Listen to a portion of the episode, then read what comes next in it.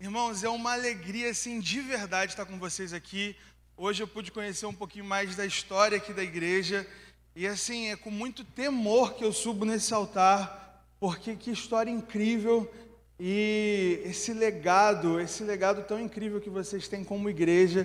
E nesses três dias que eu tenho estado aqui, assim, eu tenho sido muitíssimo bem recebido. Assim, eu, eu, eu tenho falei ontem, né, de forma assustadora, de tão, tanta qualidade, tanto carinho que vocês têm dado para a gente. Fabinho, obrigado. Assim, tem sido Danila, os pastores. É uma honra de verdade, não é aquele protocolo que a gente fala no, no início da pregação. Não, é de verdade. Eu tenho, eu tenho me sentido honrado de estar aqui com vocês. Meu muito obrigado a vocês como igreja, tá bom? Então, como o pastor falou, eu sou Renê, é, ministerialmente eu sou lá da casa do pai, meu pastor se chama Gesié e sou fiel àquele homem de Deus que ele colocou na minha vida. É um grande pai para mim, um grande pai espiritual, meu pastor já aí há um, alguns anos.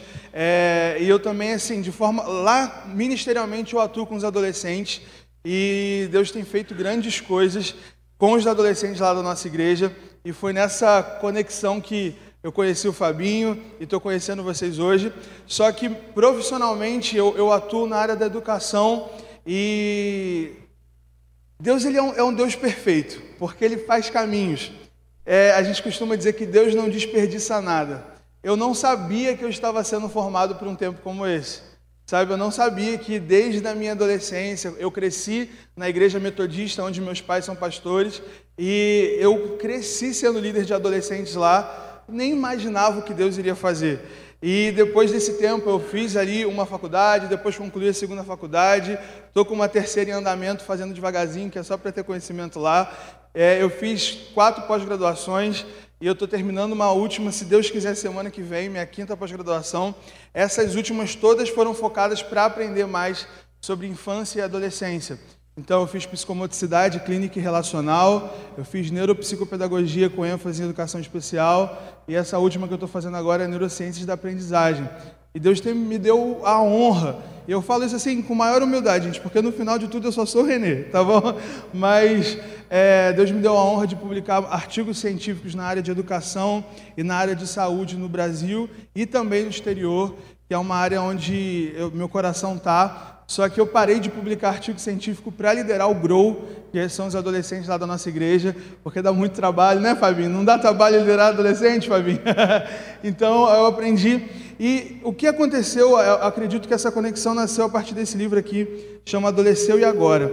Eu com o tempo, é, toda semana eu atendia três, quatro pais. Pais de adolescentes que vinham me perguntar as coisas. E calma que eu não vou falar só sobre pai de adolescente, eu estou só me apresentando para vocês. Mas toda semana, e eu comecei a notar que as perguntas eram sempre as mesmas. Então eu quase que tinha um, um, um roteiro, entendeu? Para dar a resposta. Porque as perguntas eram sempre as mesmas. Até que chegou um momento que eu pensei, eu vou colocar todas essas perguntas que comumente os pais fazem a mim num livro, e foi quando nasceu Adolesceu e Agora. E Santos tem uma história muito linda comigo em relação a isso, porque eu lancei esse livro e só quem comprou foi o pessoal da minha igreja e quem me conhecia de perto. Só que uma pastora aqui da cidade é, ganhou do meu pastor o livro e quando ela terminou de ler, ela falou: vocês, os pais da igreja dela, né? Vocês precisam ler. E eu vendi toda a primeira edição para Santos, entendeu? E hoje eu estou aqui com vocês, então é muita alegria. Santos marcou minha vida. Só que depois de um tempo, eu achei que eu tinha colocado tudo o que eu precisava colocar no Adolesceu e Agora. Todas as informações, assim, é um livro que é bem geral, trata bastante coisas. Só que aí eu senti que eu poderia ir mais profundo. Foi um pouco do que eu falei com os, com os, professores ontem. Então nasceu o livro Resgate de uma Geração. Ele é diferente do Adolesceu e Agora. Adolesceu e Agora é bem geral e a gente toca em vários pontos. O Resgate de uma Geração eu resolvi ser profundo em um assunto só, que é a formação humana. Porque muitas vezes a gente acha que o adolescente está lá rebelde ou tímido e fala assim: ah, essa fase é difícil. Mas, gente, a vida humana não é igual videogame, que você passa de uma fase e a fase antiga. Não, é, é uma sequência. A vida humana é orgânica. Então, é por isso que muitas vezes o que a gente vê na adolescência nasceu na infância. Então, esse é um livro que eu, eu tento ser uma linguagem fácil, não é uma linguagem técnica. Eu tento falar sobre infância até adolescência e por que, que alguns adolescentes nossos hoje em dia vivem alguns conflitos e eu tentei achar aqui possíveis é, causas para esses conflitos. Então, tudo que eu conheci, eu coloquei, foi um livro que eu demorei um ano para escrever, porque tudo que eu ia lembrando, eu ia lá e modificava o capítulo. Tinha uma experiência, eu ia lá e modificava o capítulo, e nasceu o Resgate de uma Geração que tem acho que um mês e meio dois meses que está lançado. Esse livro aqui eu trouxe ali, tem algumas unidades, está lá atrás com o Mário. O Adolesceu e Agora, infelizmente, esgotou muito rápido, mas eu tenho ele na versão digital. Então, o que, que eu fiz? É, eu combinei o seguinte para vocês, irmãos. Quando vocês comprarem o Resgate de uma Geração, quem quiser levar, deixe o seu e-mail ou o seu WhatsApp e hoje, mais tarde, eu envio a versão digital do, do Adolesceu e Agora de graça para vocês, tá bom? Que assim vocês tenham a oportunidade e quem gosta de livro de papel que nem eu, eu não gosto de ler pelo celular. Eles, a editora falou para mim que vai me enviar uma mini é, produção, porque a segunda edição esgotou. Mas eles conseguem fazer mais 50 livros. Então, para atender, eu coloco lá na nossa página Adolesceu e Agora no Instagram, que é uma página só para pais de adolescente. Adolesceu e Agora tudo junto. Muitos dos artigos que eu falo estão lá, então vai ser muito bem-vindo. Amém? E o Mário é o meu fiel escudeiro, ele sempre está comigo. Mário é o técnico de mídia lá da igreja, mas ele, formado pelo Exército Brasileiro, dirige muito bem, entendeu? Membro da nossa equipe, um grande amigo. então, quando eu preciso viajar, ele sempre me leva. E tem o Rayan, o Rayan é meu filho mexicano, ele é, ele é do México. E ele é o meu Timóteo aí, eu tenho, Deus me deu uma palavra de andar com ele mais próximo durante esse ano. E eu tenho trazido ele para as viagens comigo para ele começar a desenvolver esse chamado de Deus na vida dele. Amém? Então, a gente está à disposição de vocês. Agora, o que, que eu quero falar com vocês hoje, agora já entrando na palavra? Gente, família, todo mundo já ouviu essa palavra. É instituição, família é projeto de Deus e é, é, é algo até que meio batido no meio evangélico. Mas eu fiquei, eu entrei em crise quando eu comecei a liderar ministerialmente os adolescentes da igreja. Porque eu já tinha atuado como diretor de escola durante um tempo, eu já fui coordenador de projeto em, em áreas de educação. Então, Deus tem um negócio comigo com área periférica, que todo lugar que eu trabalho é na periferia. Então, a gente está acostumado com aqueles casos bem complexos, assim, sabe, de adolescente, criança, então pegar casos difíceis para atender. E eu estava acostumado profissionalmente a atender nessas áreas. Até que eu assumi o Ministério de Adolescentes da nossa igreja. E quando eu assumi o Ministério de Adolescentes, não tinha adolescentes que a gente tinha ganhado para Jesus. Eram os filhos da casa. Não eram aqueles adolescentes que a gente hoje tem muitos que a gente ganhou, que eles foram trazendo amigos da escola, que tem famílias que não são cristão, cristãs ainda, mas que estão ali. Mas naquela época não. Eram todos filhos da casa, que cresceram na casa, é, adolescentes, né? Que eu vi criança. E nós fomos fazendo um tempo, eu conversei um pouquinho isso com o pessoal dos adolescentes, aqui dos adolescentes ontem. Eu me lembro que quando a gente começou, os primeiros cultos eram muito estranhos, porque eram só os adolescentes e vinha o pessoal do louvor queimando, adorando, e os adolescentes assim, ó, com cara de nada. E eu fiquei, meu Deus, o que, que, é isso? e eu comecei a me preparar para pregar. Eu jejuava, eu orava, eu pesquisava para dar uma palavra legal. Eu falava no linguajar bem adolescente, então as nossas pregações tinham temas muito alternativos, assim, mas comunicava Jesus e eu, eu via que eles reagi, reagiam àquilo. Só que segunda-feira eu ia para a escola e parece que tudo se perdia. E eu falei assim: meu Deus, é isso que é ser líder de adolescente? É frustrante assim. E eu entrei na minha maior crise, foi, se eu não me engano, uns quatro meses ou cinco meses depois que nós lideramos os adolescentes, que nós resolvemos fazer um acampamento. Eu já havia trabalhado em acampamentos da nossa igreja, só que era sempre assim: jovens e adolescentes, jovem e adolescente. Nunca tinha sido um acampamento só para adolescentes. E nós fizemos um acampamento só para adolescentes. E foram quatro dias, aquela coisa, teve festa, caça ao tesouro, a gente alugou brinquedo, futebol de sabão, foi muito divertido. Tinha culto de manhã, culto à noite, eu preguei algumas vezes, a equipe pregou em alguns momentos. E teve um dia especial que nós combinamos o seguinte: é, a gente falou sobre o poder do pecado, como o pecado corrói a gente. E a Bíblia fala pra, sobre arrependimento, sobre confessar os pecados. Então a gente pregou isso para eles e falou: olha só, Você pode escrever num papel aquilo que você não consegue contar para ninguém. Você pode escrever num papel e colocar ali o que você precisa. Só quem vai ler o dos meninos vai ser eu. E das meninas, a, a outra líder, que é a filha do nosso pastor, ela leria das meninas. E assim, ninguém mais teria acesso àqueles papéis e a gente chamaria aqueles que precisavam para conversar. Recebemos aquelas folhas. Eram 37 adolescentes. 50% havia sido abusado sexualmente. Às vezes, dentro do ambiente familiar, e eu já havia lidado com crianças abusadas, com adolescentes abusados sexualmente fora da igreja. Mas dentro, eu tinha ali adolescentes que tinham conflitos em relação à sua sexualidade, em relação à homossexualidade. Eu tinha ali adolescentes que já tinham usado drogas. Adolescente, gente. Que a gente olha para a carinha, aquela carinha gordinha, rosinha, sabe, de criança que não virou adulto ainda, e já tinha usado droga, como assim? E eu comecei a ficar muito chocado, porque era coisas assim, não eram coisas, não era aquele pecado, eu briguei com meu pai, menti, que a gente acha mais corriqueiro, eram coisas graves. E quando eu peguei aquelas fichas e li, eu olhei para a Jéssica, que é a outra menina, ela estava assim, olha, meio que assustada também. A nossa reação foi só ligar para o nosso pastor, socorre a gente. O negócio aqui tá bravo.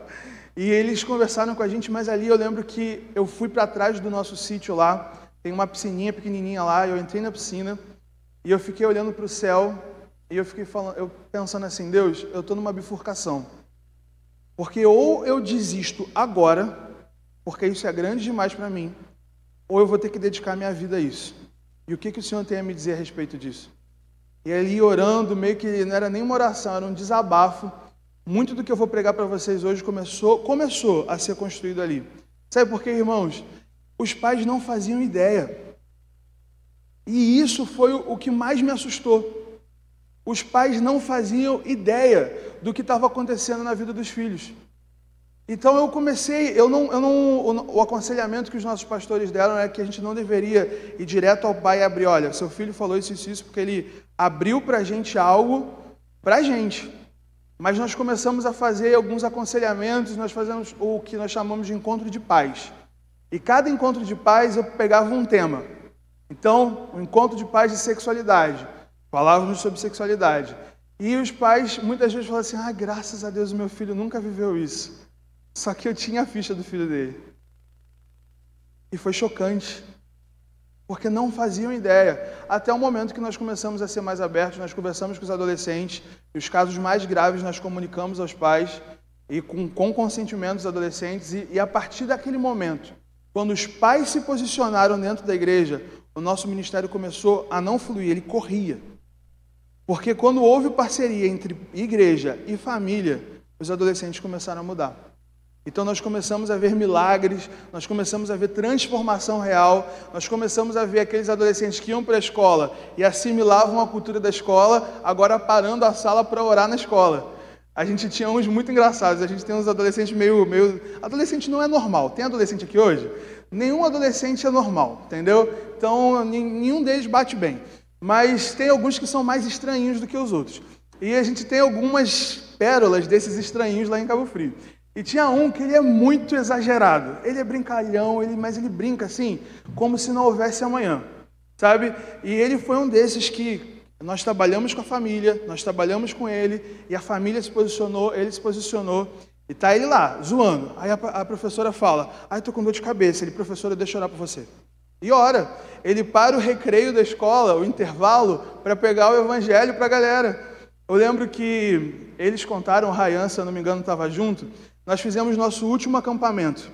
Nosso último acampamento, o Senhor nos dirigiu a ensinar eles a serem ousados. Porque, gente, adolescente é intenso, muito mais do que a gente.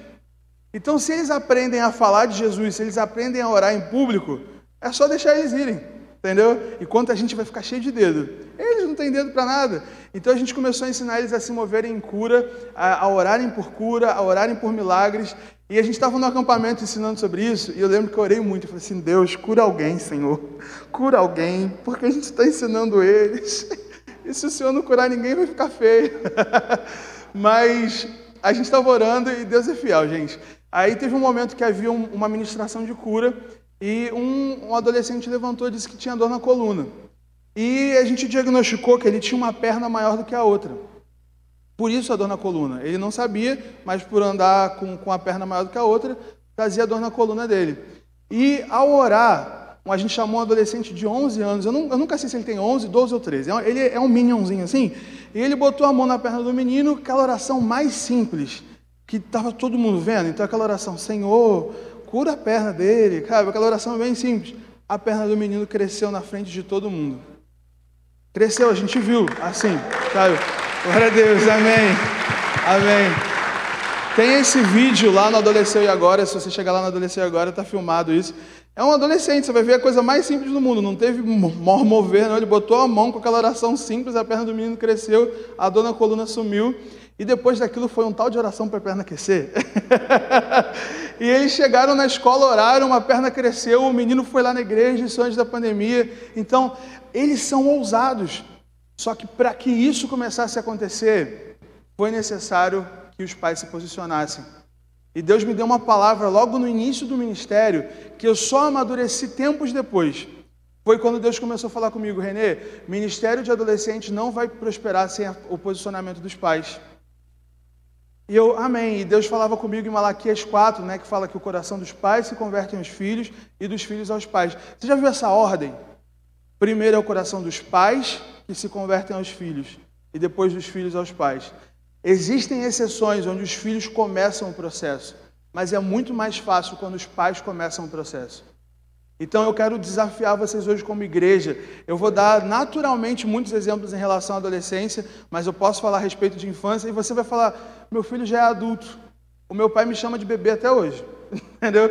Eu estou deixando a barba crescer de novo, gente. Eu tinha um barbão bonito, não sei por que eu tirei. Aí eu estou deixando a barba crescer de novo, mas ele olha, ô oh, meu bebê. Ô oh, meu bebê, pai. então eu sei para você que o seu, você, o seu filho pode ser grande, casado, você já pode ter, ter neto. É preciso se posicionar até o último dia. Amém? Amém? Estão comigo? Amém? Então vamos abrir a Bíblia rapidinho. Em Mateus 24. Mateus 24, versículo 36. Ontem no culto de jovens nós lemos Mateus 24, mais outro texto. E hoje a gente vai ler aqui uma palavra que Deus tem me levado a pregar em muitas igrejas do nosso país, para honra e glória do nome dele, mas é preciso. Em alguns pontos dessa palavra é um pouquinho duro, mas é preciso para que a gente gere posicionamento. Amém? Mateus 24, gente, é o que a gente conhece como o sermão profético de Jesus. É em Mateus 24 que Jesus ele começa a falar para os seus discípulos a respeito dos fins dos tempos. Então, vamos lá. 36 diz assim: Mas a respeito daquele dia e hora ninguém sabe, nem os anjos dos céus, nem o filho, senão o Pai. Pois assim como foi nos dias de Noé, também será a vinda do filho do homem. Porquanto, assim como nos dias anteriores ao dilúvio, comiam, bebiam, casavam e davam-se em casamento, até o dia que Noé entrou na arca. E não perceberam senão quando veio o dilúvio e os levou todos. Assim também será a vinda do filho do homem. Vou parar por aqui, depois eu vou reler alguns trechos aqui. Então, olha só. Existem dois momentos nesse versículo que eu quero destacar para vocês. O primeiro, como a gente começa. Nem, nem o filho sabe o dia, nem os anjos, somente o Pai. E muitas vezes nós, como igreja, temos interpretado isso errado, porque nós muitas vezes criamos um medo em relação à volta de Jesus, um medo. E esse versículo acabou sendo distorcido e adaptado à nossa consciência medrosa em relação à volta de Jesus. Já que ninguém sabe o dia, vamos vivendo. Não, é não porque quando acontecer, aconteceu. Mas na verdade, gente, o que Jesus está falando, vocês não sabem um dia. De verdade, não sabemos. Mas não é para a gente ser negligente em relação aos sinais da volta de Jesus. Porque no próprio capítulo 24, Jesus dá ali sinais e mais sinais. Ao todo, são 24 sinais que Jesus dá, para falando assim: olha, quando isso começar a acontecer, fique esperto, porque eu vou estar voltando. Sabe, ele começa a dizer 24 sinais. Então ele ainda dá uma parábola. E ele fala: vocês quando olham para uma figueira, então a gente pode traduzir para os nosso, nossos dias hoje, para uma árvore, e vocês começam a olhar, ah, vai dar fruto, está chegando a estação. Da mesma forma, a gente olha para o tempo, ah, o tempo está carregado, vai chover amanhã. Vocês não conseguem ler os sinais? Jesus está falando, quando vocês virem esses sinais acontecendo, saibam que está chegando a hora de eu voltar. Então, Jesus, ali em Mateus 24, vai dar 24 sinais sobre a vida, a vida dele. Eu tenho estudado muito sobre o fim dos tempos, não por medo, mas por paixão. Porque eu descobri que os discípulos do primeiro tempo, eles amavam a volta de Jesus.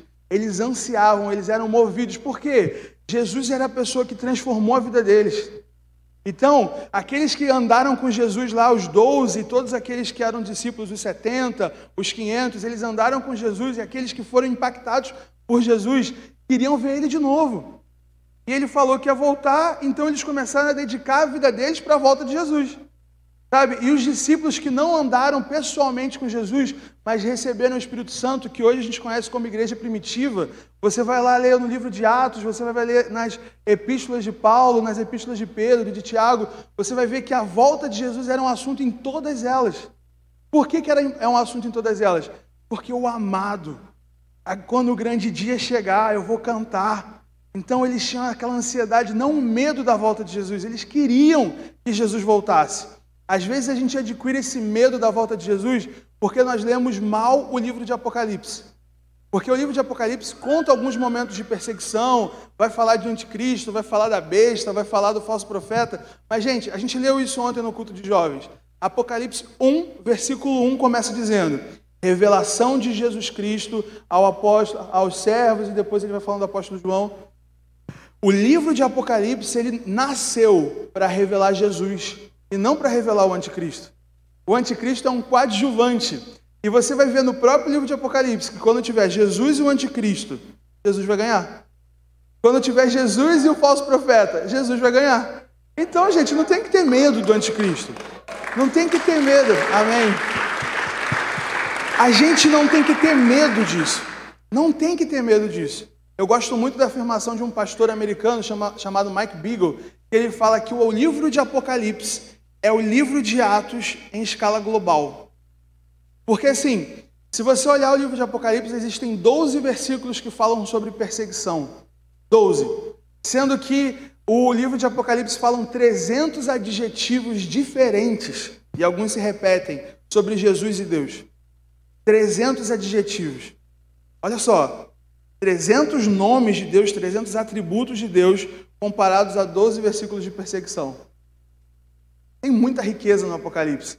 Muito maior do que os problemas que a gente vai ver. Só que quando você lê o livro de Atos, você vai ver lá que Paulo, e Silas foram para a prisão. Você vai ver alguns momentos de perseguição no livro de Atos. Mas se você perguntar assim de primeira, o que, que você lembra do livro de Atos? O Espírito Santo agindo. É a primeira coisa que você pensa. O Espírito Santo agindo. Quando você lê Apocalipse, buscando Jesus em Apocalipse, você vai ver que perseguição é totalmente coadjuvante. O livro de Apocalipse fala sobre a, a obra gloriosa de Jesus para fechar a história da humanidade. Então, quando você começa a olhar Apocalipse e ver a pessoa de Jesus, Deus, a ardente expectativa para a volta dele, você começa a ansiar por aquilo como os discípulos do primeiro século. Então, nós precisamos nos portar em relação à volta de Jesus com um olhar correto. Em Mateus 24, Jesus vai falar ali 24 sinais. Ele vai descrevendo. E nesses estudos sobre o fim dos tempos, eu tenho descoberto assim: desses 24 sinais, 18 já estão acontecendo em escala global. Os outros seis acontecem em escala, escala local, ainda não estão em escala global, mas a gente não sabe quanto tempo demora para isso. Só que no final do texto ele fala: se posicione, e porque para alguns pode demorar, mas não vai, eu vou voltar. A promessa da minha volta vai acontecer. Então, alguns de nós já banalizam um pouco internamente. Quando se fala, ah, Jesus está voltando, tu fala, ah, Jesus está voltando desde que eu nasci. E de fato, ele está voltando desde que ele subiu. desde que ele foi em ascensão, ele está voltando. Só que Jesus ensinou ali em Mateus 24 para a gente: quando os sinais começarem a acontecer, você precisa se ligar. Porque quando isso aqui acontecer, eu vou voltar. E desses 24 sinais, nós temos 18 em escala global. Pandemias, acho que a Bíblia, a maioria das versões traduz como pestes, é um dos sinais, não é o sinal. Entendeu? É um, dois. O coronavírus, muita gente ficou com medo, aí começou a síndrome de perseguição, ver vídeo no YouTube de quem é o anticristo.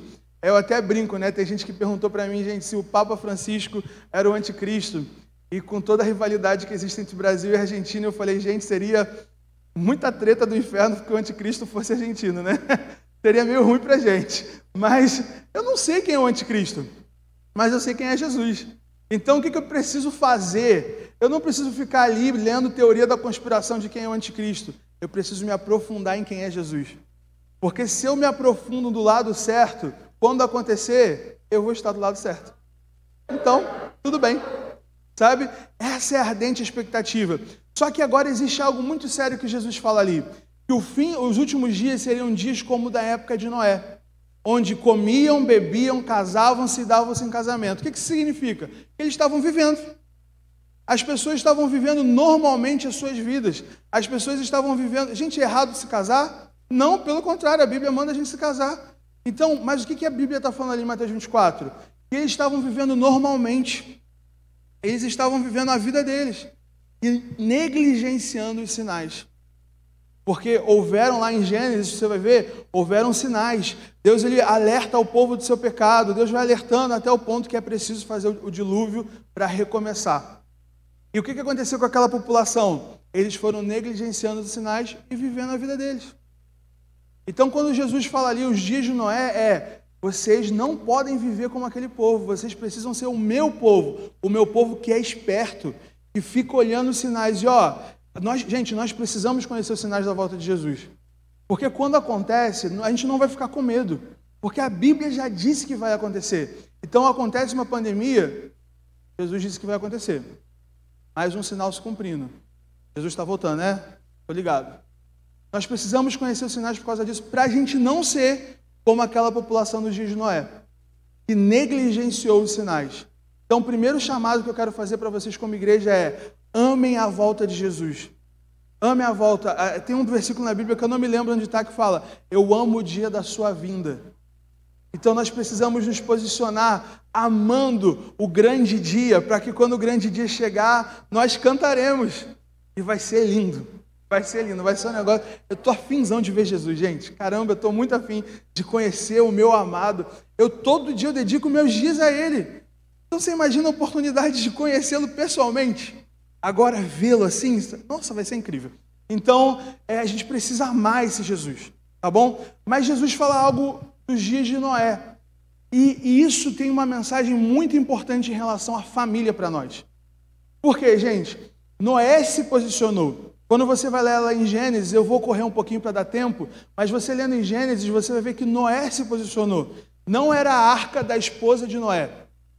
Não era a arca dos filhos de Noé nós conhecemos como a arca de Noé, porque um homem se posicionou. Gente, Deus sempre começa o seu trabalho com um homem. Uma pessoa que se posiciona, que diz sim. Deus não precisa começar numa multidão. Se um de vocês se levantar e falar, Santos é minha responsabilidade, começa com você. Calvino, né? Se eu não me engano é Calvino, que ele passeava por Genebra e falava assim: aí, minha ovelha, minha ovelha, minha ovelha. São minhas ovelhas, eles só não sabem ainda, porque toda Genebra é minha ovelha. Então ele, ele não era pastor de uma comunidade, ele era pastor da cidade.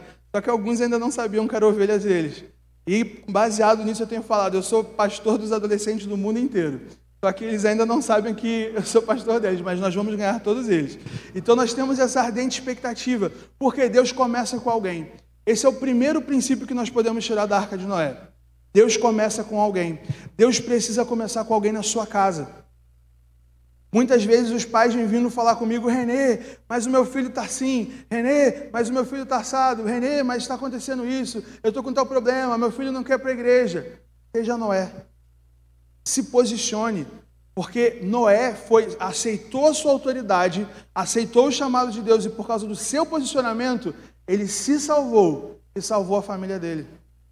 Quando a Bíblia fala lá em Gênesis, não existe referência de que a esposa e os filhos de Noé eram íntegros igual a ele. Fala dele. Então pode ser que não sejam, pode ser que sejam. Não sei, não vou ficar criando história. Mas a Bíblia fala que Noé era íntegro. E a integridade de Noé salvou toda a família dele. Então, nós precisamos começar em nós. para salvar toda a nossa, a nossa casa, sejam seus filhos adolescentes, sejam seus filhos crianças, ou seja que você não tem filhos, seja para salvar seu esposo, sua, sua mulher, seja para salvar os seus pais, precisa haver um Noé. E esse é o ponto inicial. Eu quero fazer essa pergunta para você. Você é Noé? Você pode sair daqui como Noé? Agora, ser Noé, gente, não é fácil, não é romântico. É muito fácil eu falar aqui para você assim, seja Noé, Vamos, aí você sai empolgado, eu sou Noé, aí faz camisa, eu sou Noé, hashtag eu sou Noé, e vai vivendo. Mas, gente, Noé viveu lá alguns anos, tem alguns historiadores que falam que por expectativa foram 100 anos, mas a Bíblia não diz ao certo, então a gente não sabe. Mas ele levou um tempo para construir aquela arca, certo? Construiu um barco no deserto. Estranho, né? Então, numa sociedade ímpia, todo mundo falava dele. Ele era chacota, não era o doido. Assim como você vai ser. Seu filho não pode sair de casa, mas todo mundo sai. Seu filho não pode jogar videogame. Nossa, você é muito radical. Você está prendendo demais o seu filho. Seu filho não pode ouvir tal música. Seu filho não pode ver tal série. Você desliga o Wi-Fi. Nossa, como você é retrógrado. Ou seja lá qual adjetivo que eles possam dar para você até te xingar. Mas ei, Noé também viveu isso. Noé também foi escarnecido por construir uma barca no deserto. Construa uma barca no deserto. Sua casa hoje pode ser um deserto, você pode ouvir chacota às vezes dos de dentro. A gente não sabe como foi a relação dos filhos de Noé quando ele começou a construir um, um barco. Pai, você está maluco? Um barco no meio do deserto. Deus me mandou fazer. Então, faça aquilo que Deus mandou você fazer. Se posicione e construa um barco na sua casa. Mas por que, Renê, eu vou construir um barco? Está vindo dilúvio? O dilúvio já está aqui há muito tempo. Existe um, um, texto na Bíblia que fala: o mundo jaz do maligno. E quando a gente lê esse texto, a gente fala assim: ah, esse, esse chão aqui jaz do maligno. Não, não, gente, isso aqui é da igreja. Está aqui, ó, terreno da igreja, não jaz do maligno, não. Entendeu? O terreno da sua casa. Se está alugado, é seu também. Entendeu? Se é teu, é seu. Sabe quando a palavra mundo ali jaz do maligno? A palavra traduzida no original é cosmos. Cosmos significa a produção cultural do mundo. Então, o que é produzido lá fora jaz do maligno. É só você ver. Por que, que estão querendo tão avidamente falar de transgênero para nossas crianças? Crianças transgêneras. A gente, quando era criança, não ia saber nem falar isso. Transgênero. Sabe? Por que, que eles querem falar sobre isso? Ontem eu falei do livro novo da Xuxa. O livro novo da Xuxa que fala de uma criança transexual. É quando a gente teve aquele período de eleição, muito se falou sobre o kit gay. De fato, eu trabalho em escola, nunca chegou um pacote assim escrito kit gay na escola. Mas existiam alguns livros ali que vinham para a gente pelo PLNTD, é uma sigla lá, que manda livro para a escola. Tinha, eu recebi, por exemplo, a professora feia. A professora feia contava de uma professora que se sentia feia porque amava outra professora. E era um livro para criança de 4 anos. Ah, ontem falaram para a gente de um lá de é do ovo, que ensinava para criança é, posições do Kama Sutra. Por que, que isso. Por que, gente, já parou para pensar no quão absurdo isso? Aí agora estão querendo fazer o gênero neutro. Gênero neutro não é amigas, não é amigos ou amigas, é amigas, para não ofender ninguém. Sabe? O que, que é isso, gente? A produção cultural jaz do maligno. Você acha que o mundo vai produzir algo saudável, santo e maravilhoso para o seu filho? O mundo jaz do maligno, o mundo quer, pelo contrário, te desviar. E sabe o que é isso? Já é um dilúvio lá, você precisa construir uma arca para proteger os seus do dilúvio que está acontecendo lá fora. É por isso que você precisa ser Noé. É só a gente pensar de forma normal, cabecinha de ser humano, sem espiritualizar. O que é uma arca, gente? É uma parede que divide de fora por de dentro. Então, os de dentro estão salvos porque tem uma parede e um teto que protege do que está acontecendo lá fora. O que é uma casa? Uma parede e um teto que tem um pai e uma mãe que deveriam posicionar-se contra o que está acontecendo lá fora. O problema é que nós, como igreja, nós entramos num, num dualismo religioso, um dualismo grego, nós entramos num humanismo tão grande que tudo para a gente não tem nada a ver. Exagero. Tudo para gente. Hoje nós somos cristãos meio, meio aguados, né? Porque misturou. E está tudo bem você ser cristão e. Ah, exagero, né? Sou carne, eu tenho, tenho que. E nisso, eu comecei a ver como os nossos adolescentes estão perdidos. E, gente, não é uma realidade só da, da, que eu vivi em Cabo Frio. Todas as igrejas que eu tenho tido tempo de me relacionar e de conhecer, nós temos visto a mesma coisa. Filhos altamente roubados dentro de casa, porque os pais não são Noé.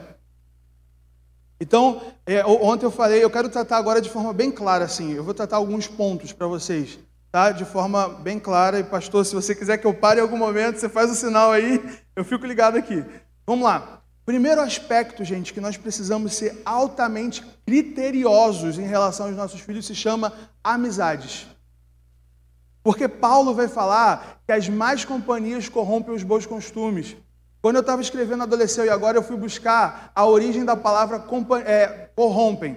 Corrompem significa apodrecer, deteriorar, mudar o conteúdo original. Aí você vai e cria o seu filho no 100% vida aqui. Seu filho vem lá desde as classes, sabe, pela irmã lá, tendo os professores dando aula, ensinando o princípio bíblico, e vem um amigo. E sabe o que, que Paulo fala? Que esse amigo vai apodrecer tudo que a professora ensinou, os bons costumes. Esse amigo vai apodrecer os costumes que seus pastores ensinaram para vocês. Vai apodrecer os costumes que você se empenhou a, empenhou a colocar nos seus filhos. Porque uma má companhia veio e mudou o conteúdo original. Isso significa corromper. Então, a primeira coisa que. Gente, Paulo não fala, as más companhias podem corromper os bons costumes. As más companhias talvez corrompam, não é uma afirmação. As más companhias corrompem, ponto final. E você vai ver isso muito em Provérbios. Provérbios vai falar várias vezes a respeito disso. Então, primeiro aspecto, gente, se você quer que o seu filho seja salvo nesse mundo mal, construa uma arca e proíba determinadas amizades. Você não tem o Espírito Santo? Sentiu que algo está ali diferente, sentiu que aquela criança não tem os mesmos princípios que o seu filho tem, que você se dedicou a ter? Proíbe. Ai, que radical. É, construir uma barca no deserto é radical.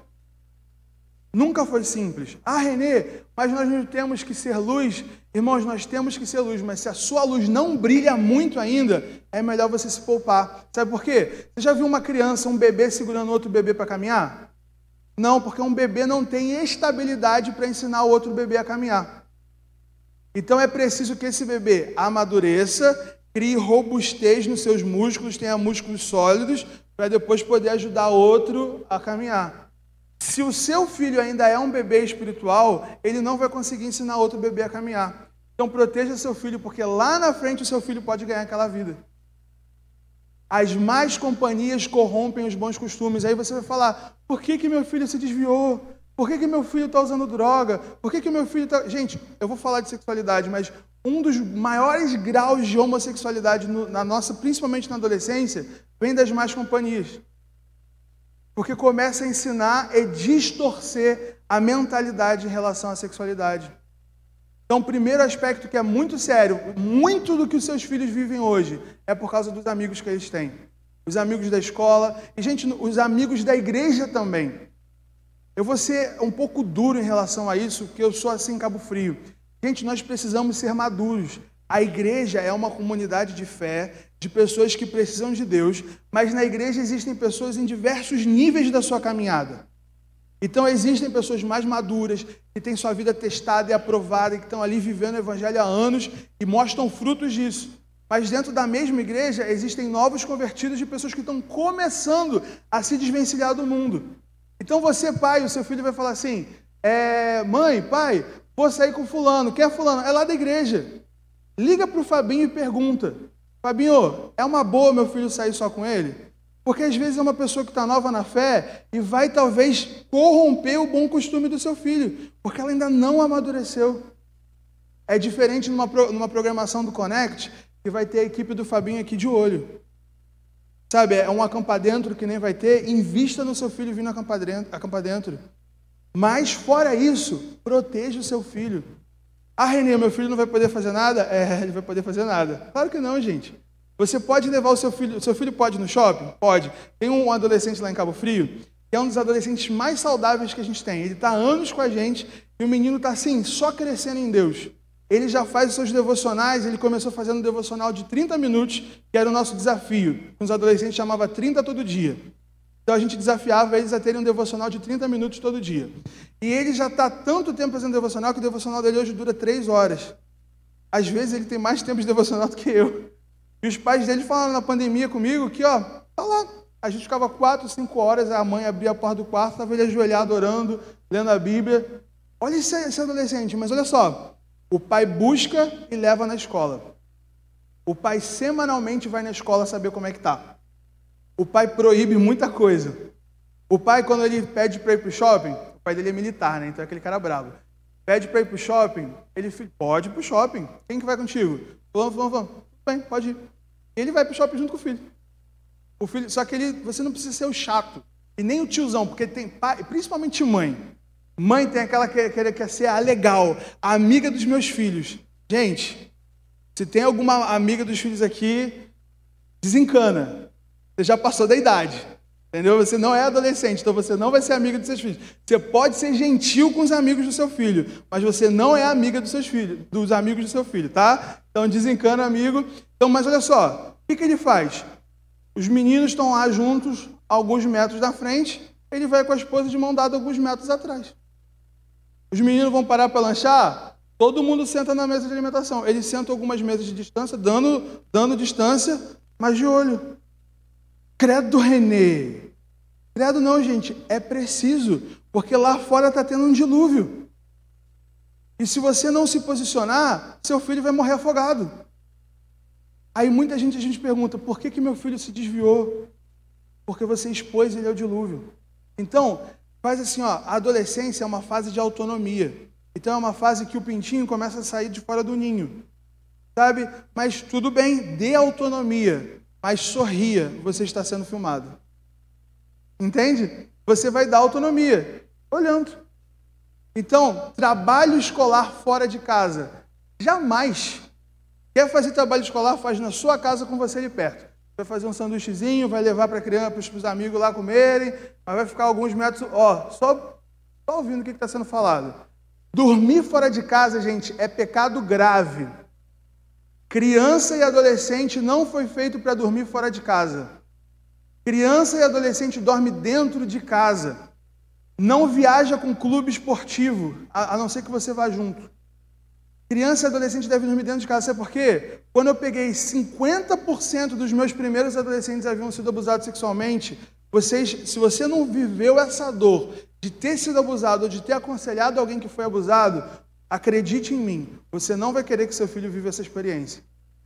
Então é melhor ser radical agora do que perder o seu filho lá na frente. Um outro aspecto que a gente começou a ver, sexualidade. Gente, olha só. Criança já tem sexualidade, só que é uma sexualidade totalmente inocente. Então você precisa ensinar sexualidade para seu filho? Sim, dependendo da idade. Os mais novinhos, você não precisa falar escrachadamente. A sexualidade, olha só, a sexualidade desperta na adolescência. Mas a criança começa a notar que ela tem é, é um menino é diferente da menina entre 6 e 7 anos. Antes disso, a criança não se liga muito em relação a isso.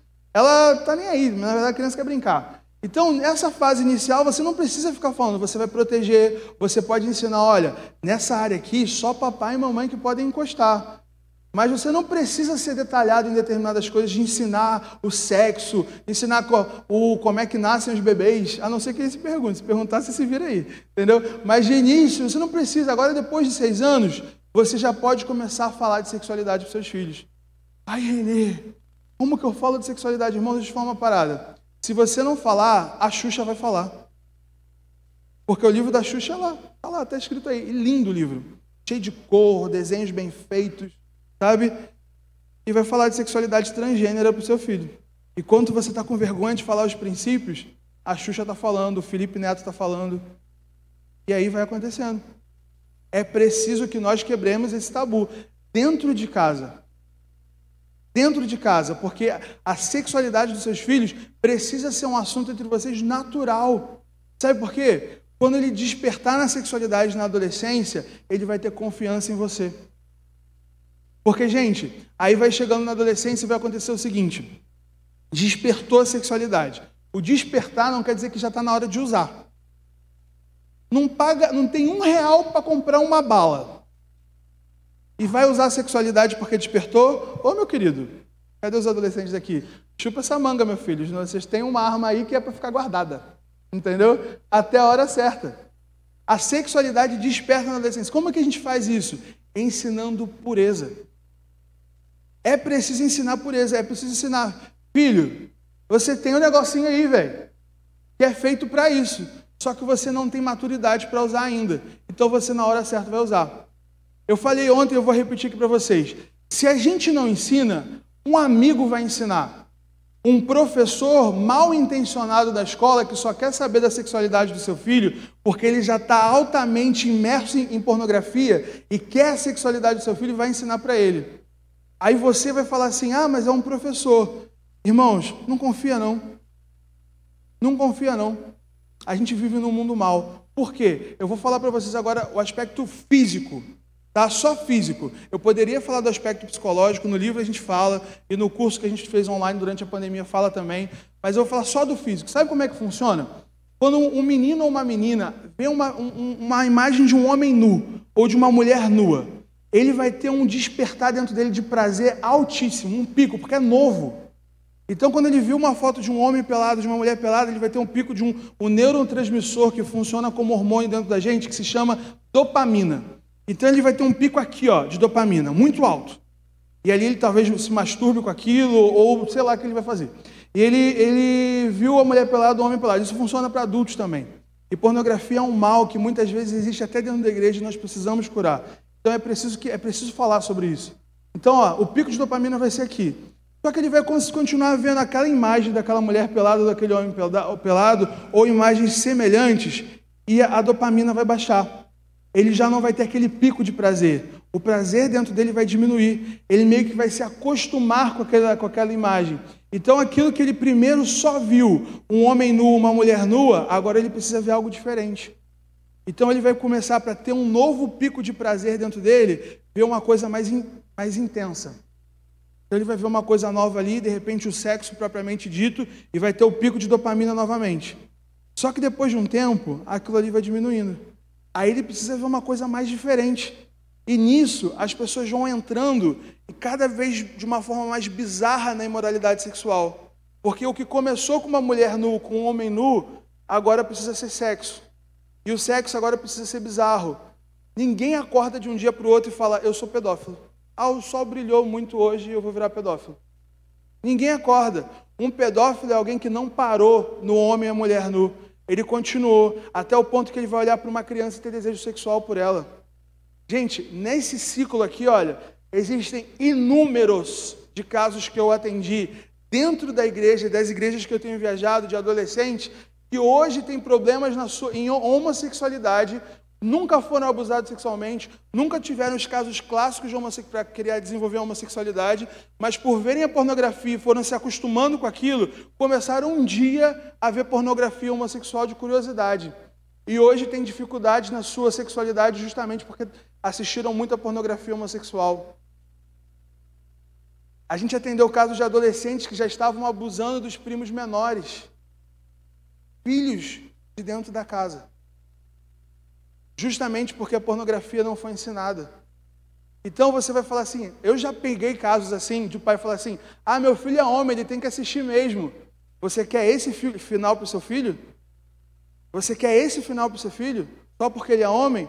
Não, meu caro. Ensina a pureza para ele, ensina a hora certa, porque ele vai ter um casamento saudável. E muitas vezes a gente pergunta, pergunta para mim assim: adolescente namora? Não. Adolescente não namora. Eu, eu não sei exatamente como é que é a visão aqui da igreja. Eu conversei um pouco a respeito com, com o Fabinho, mas eu vou te dar aqui minha opinião, tá bom? E se vocês discordarem, vocês têm toda a autoridade, são pastores, eu os honro muito. Mas adolescente não está pronto fisicamente, psicologicamente e espiritualmente para namorar. Não tá. Justamente porque, primeira coisa, o menino quer namorar, já venceu pornografia? Se já venceu, é a grande coisa. Porque a maioria de nós, não, dos adolescentes que a gente atende, não venceu. E o que, que acontece? Um menino que assiste pornografia e namora com uma menina da igreja, ele um dia vai pensar em fazer aquilo que ele viu com ela. E sabe o que, que acontece? Que é muito comum, muito comum, e eu, a gente é assustador até. O menino ele vai, às vezes ele não vai levar a menina para o ato sexual, mas ele vai começar a colocar a mão onde ele não deveria. E a menina normalmente reage de duas formas. Uma menina bem cuidada, uma menina que foi formada. Quando o menino ele vai e toca num lugar que ele não deveria tocar, normalmente, tá? Não estou dizendo que são as únicas coisas, mas normalmente acontece o seguinte: ela vai ter duas reações. Ou a reação de nojo àquilo, e aquilo vai gerar até um, um, uma dificuldade em relação a novos relacionamentos, porque ela se sentiu invadida, ou ela vai se sentir suja. E há um momento que ela se sente suja, a autoestima dela baixa, porque ela gosta do menino. Então ela vai começar a se permitir algumas coisas que ela não se permitiria antes, porque ela ama o menino. Então ela começa a aceitar investidas que ele não, ele anteriormente não aceitaria. Só que essas investidas roubam a pureza dela. E nisso a autoestima dela vai diminuindo cada vez mais. E nisso muitas meninas se bloqueiam de formas assim, as mais absurdas. Algumas vão para a sensualidade excessiva, outros vão para a retenção. Na minha opinião, adolescente não está maduro para namorar. Eu fiz três textos, está lá no Adolescente e Agora, você pode ler lá, eu dou respostas científicas. Não usei Bíblia. Porque às vezes a gente fala assim, ah, mas Bíblia tem interpretação. Tudo tem interpretação, a palavra de Deus não tem. A palavra de Deus é ali, ó, ponto final.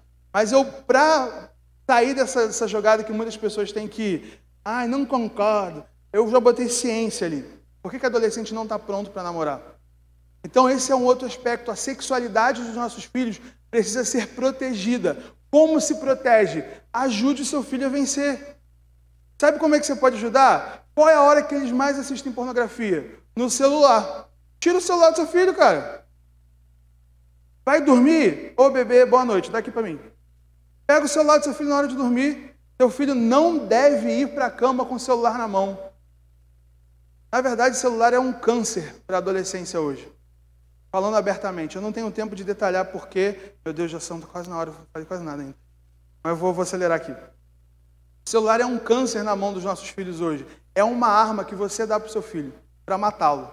Então o que, que acontece? Não deixe o seu filho ir para a cama com o celular na mão. Tem horário, celular deve ter horário. Gente, nós vivemos um período de tecnologia e tudo bem. Os pais perguntam para mim assim: ah, eu devo, é, não devo dar celular para meu filho? Não, dá o celular para ele, todo mundo tem. Só que você vai dosar. A noz moscada, todo mundo conhece noz moscada, aquela especiaria? Noz moscada é uma delícia. Lá em Cabo Frio, a, a Jéssica, essa filha do pastor, ela faz um macarrão com noz moscada que é... Mas se você sabia que em altas dosagens a, a noz moscada mata, uma dosagem muito alta de noz moscada mata. O que era para dar sabor pode matar. Sabe qual é a questão da noz moscada? Dosagem. Sabe qual é a questão da tecnologia? Dosagem. Você pode deixar o seu filho ter o celular dele, Dose o tempo. Dose o tempo. Então ele não vai para a cama com o celular, ele não precisa ir para o banheiro com o celular. Ajude seu filho a vencer. Ah, quer dizer que não, você vai minimizar o acesso dele. Ele pode cair um dia nisso. Mas para isso você vai estar ensinando sexualidade saudável para eles. Para isso o Fabinho vai estar ensinando sexualidade saudável para eles. Então esse é um outro aspecto. Amém? Outro aspecto que a gente precisa considerar, eu falei exaustivamente, tem um capítulo enorme disso no Adolesceu e Agora. Família. Gente, nós não somos perfeitos. E por melhor pai que você tenha tentado ser, você pode ter falhado em algum momento na, na, na formação do seu filho. Mas o que, que você deve fazer se você se formou? Se auto-julgar, se autocondenar, se paralisar? De maneira nenhuma. Você quer ver uma coisa gravíssima na formação dos filhos? Divórcio. O divórcio entre pai e mãe, principalmente na infância ou no início da adolescência, causa um buraco, um vazio existencial na vida dos adolescentes e das crianças. Eles podem falar que está tudo bem. Nenhum filho de divorciado está bem. Só que aí, vou, ah, Renê, você está me condenando? De jeito nenhum. Eu sei que muitas pessoas vêm para a igreja do Senhor e já se divorciaram antes de vir. Então elas chegam aqui já nessa situação. E sabe o que a Bíblia fala? que Deus é pai dos órfãos. Então, é possível que Deus restaure isso, mas você precisa saber que o seu divórcio causou um buraco dentro do seu filho. Então, o que você vai fazer? Se posicionar para que Deus preencha aquele vazio que exista. Então é preciso que nós pais e nós mães nos posicionemos em relação aos, às feridas que nós mesmos fizemos e às vezes sem querer. Não é que nós queríamos causar uma ferida, mas a nossa ausência, a nossa algum, alguma vez que a gente estava estressado e falou mais alto, sabe o que você pode fazer? O Rayan é um exemplo disso. A, a, a gente conversando sobre isso num, num, acampamento de pais lá em Cabo Frio. Nós temos um acampamento para pais. São três dias que nós ministramos extensivamente esses assuntos para que os pais restaurem seus filhos.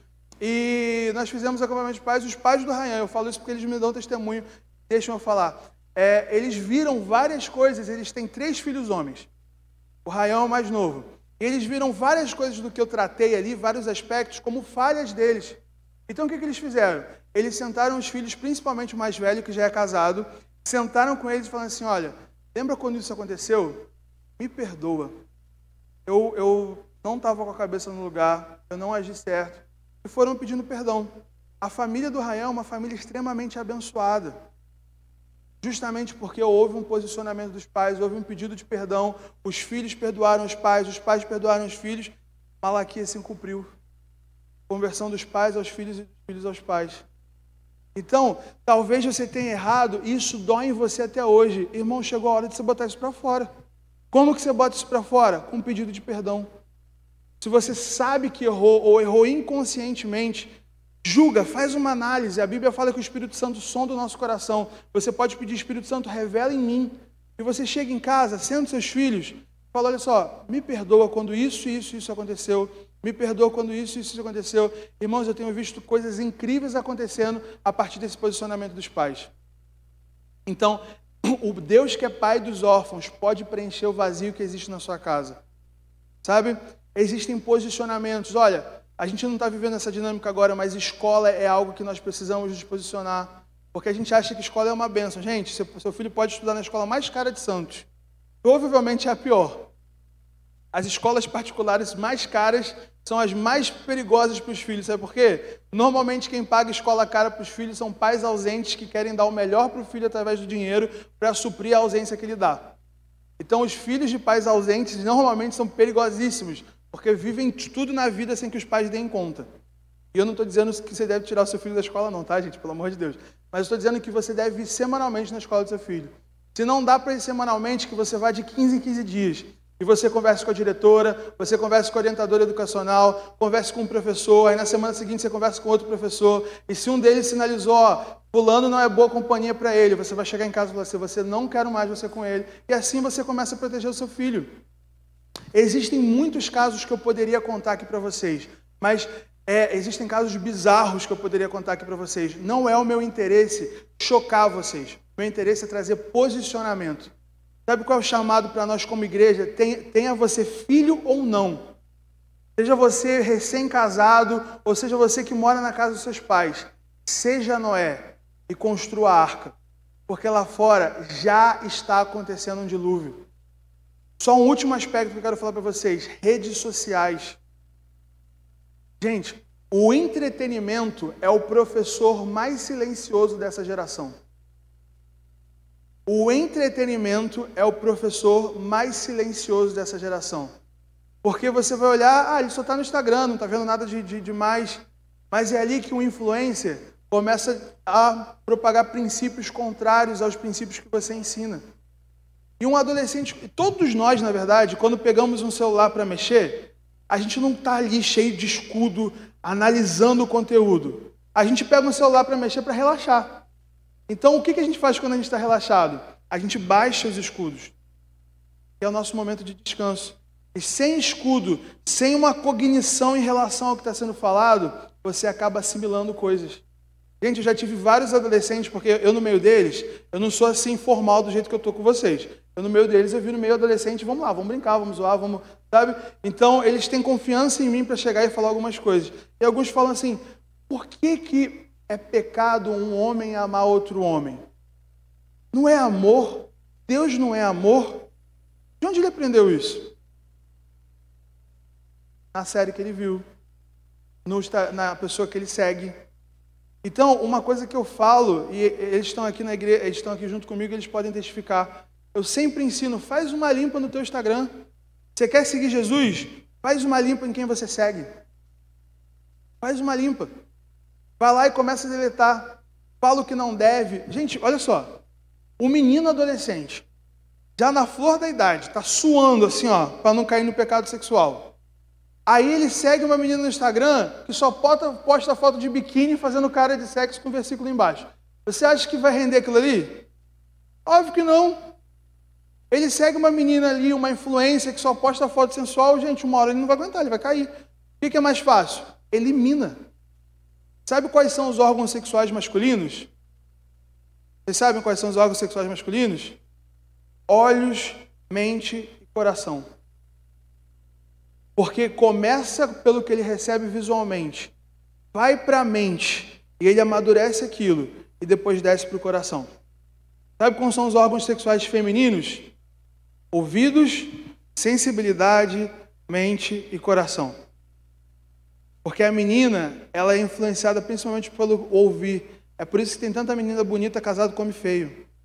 Entendeu? Elas não têm tanto essa questão que nem o homem tem, que tem que casar com a menina bonita. A menina é linda, o homem é um tralha. Mas, entendeu? Mas por quê? Chegou aqui, ó, falou bonito no pé do ouvido dela, ou tocou-a de forma com que foi seduzindo e cantou. A menina é encantada assim. É por isso, gente, que o lesbianismo é maior do que o homossexualismo. Vocês sabiam disso? O lesbianismo é maior do que o homossexualismo?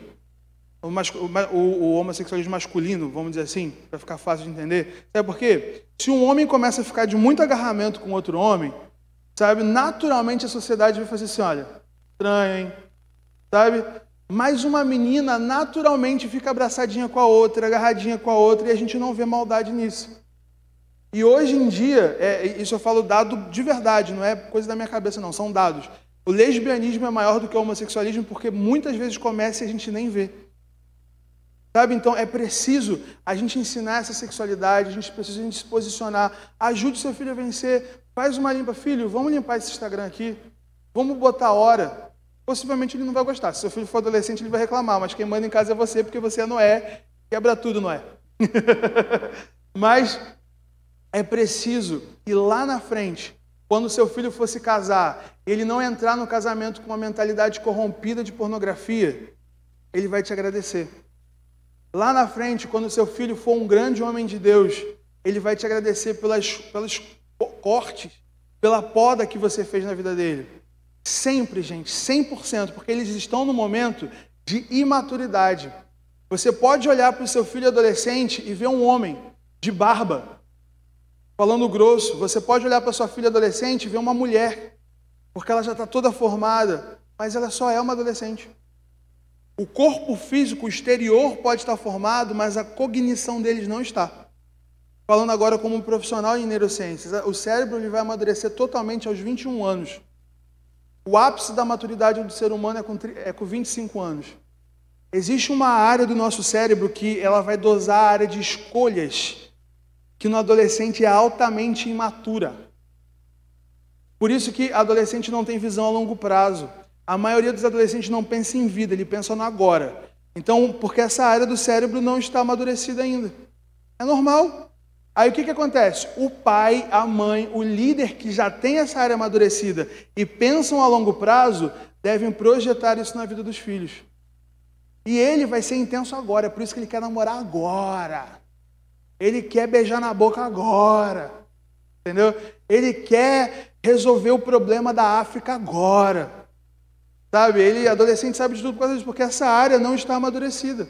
Então, você que é adulto e tem essa área amadurecida, ajude seu filho a vencer. Essa é a questão, esse é o posicionamento. Amém? Eu poderia falar muitas outras coisas, eu estou com medo de me empolgar e começar a falar e depois não para, e daqui a pouco, né, domingo, perto da hora do almoço, dá, começa a dar aquele chutinho, sabe? Mas eu quero desafiar vocês hoje. Esse é só o desafio. Que você se posicione como Noé. Tenha você filhos ou não. Seja você já, os seus filhos podem ser casados e hoje você está vivendo a experiência dos netos. Seja Noé para sua família.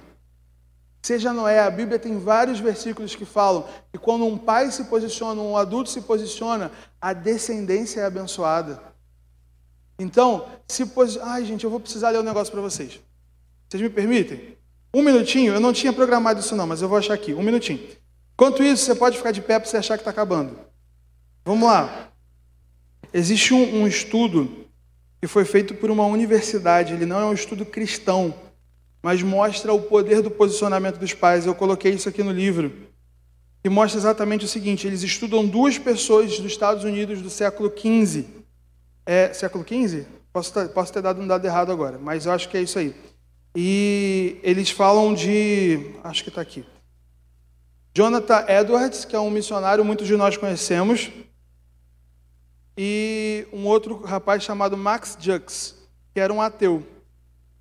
E ele vai mostrar como ficou a herança deles por gerações. Esse estudo foi feito pelo Edward Annett, ele não é um, um historiador cristão, ele foi feito nos Estados Unidos no século XVIII. Eu falei 15, mas é século XVIII. Duas pessoas contemporâneas dos Estados Unidos do século XVIII. Um, o primeiro que eu vou falar para vocês aqui é o Max Jux. Ele, ele foi de uma, um ateu casado com uma mulher que também era ateia. E foram pesquisadas 560 descendentes desse, desse Max Jux. Olha o resultado dessa geração, desse casal de ateus. 310 morreram em extrema pobreza. 150 tornaram-se criminosos, 100 ficaram conhecidos como beberrões, mais da metade das mulheres se prostituiu. Esta família custou 1,25 milhão de dólares ao governo americano. Isso aqui é uma pesquisa não é cristã, tá bom? Agora, Jonathan Edwards, alguns de vocês conhecem o Jonathan Edwards, é um avivalista, um missionário que fez muita diferença. Ele se casou com uma mulher também cristã piedosa. Nesse pesquisa ele não fala cristã, fala uma mulher piedosa. Entendeu? Eu acho isso legal. E 1.394 descendentes foram estudados. É quase que o dobro do, do Max Jux, mas olha o que se descobriu. É, 295 receberam diplomas universitários, sendo que 13 chegaram à presidência da universidade e 65 foram professores universitários. Três foram senadores dos Estados Unidos, três foram governadores estaduais e outros ministros enviados a nações estrangeiras. 30 foram juízes, 100 foram advogados, 56 foram médicos, 75 oficiais de carreira militar.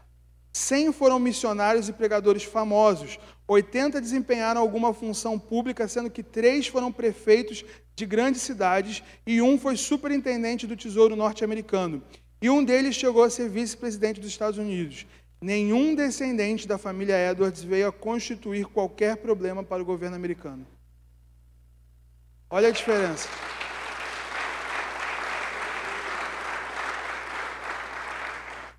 Irmãos, isso fala sobre o posicionamento de Noé. Seja Noé da sua casa. Se posicione e você vai ver um legado de gerações até que Jesus volte. Se Jesus voltar na nossa geração, glória a Deus, mas se ele não voltar na nossa geração, você vai ver filhos piedosos vindo através de você. Tem uma frase que eu gosto muito: sucesso sem sucessor é fracasso. Sucesso sem sucessor é fracasso. Eu queria ter só um momento de oração, é possível, pastor? Mas eu queria que a gente fizesse de uma forma diferente agora. É, a gente está vivendo um momento de pandemia, então é saudável que haja o distanciamento. Mas eu queria que você se chegasse só aos membros da sua família, aqueles que moram com você. E eu queria que vocês junto, juntos orassem pela sua família. É só isso que nós vamos fazer.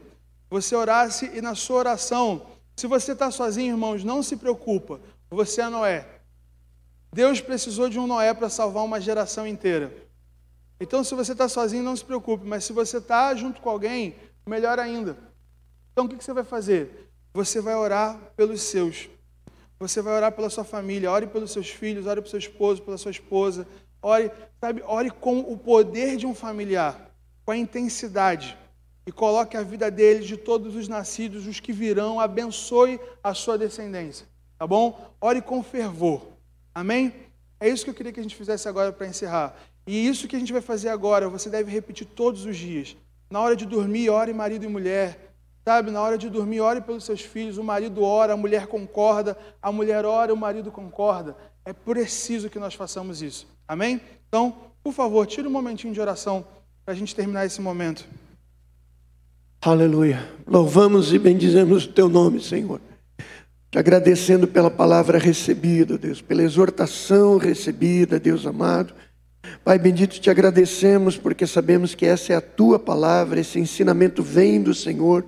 Te agradecemos pela testificação do teu Espírito Santo que essa palavra é a verdade. Por isso, meu Deus e Pai, nós clamamos agora pelas nossas famílias, ó oh Deus Pai, pelo, pelos Noés que aqui estão, Senhor, pelos chefes de família que aqui estão, para aqueles que nos ouvem, Senhor amado, para que eles possam tomar esse bastão da salvação, ó Deus, e poder, ó Deus, entregar para as futuras gerações. Pai, Pai, nós sabemos das muitas maldições que têm vindo sobre famílias, mas nós somos o povo da bênção hereditária. Nós cremos, ó Deus, que se tomarmos, Senhor, posicionamento diante das nossas casas, dos nossos lares, da nossa família, Senhor, nós vamos constituir uma geração abençoada e também abençoadora, Pai. Nós te agradecemos e tomamos essa prerrogativa para cada um de nós, Jesus. Também te louvo pela vida do irmão Renê, Pai, que a tua bênção, que a tua graça esteja sobre ele de maneira tremenda, Senhor. Nós clamamos agradecidos em o nome do Senhor Jesus. Amém, amém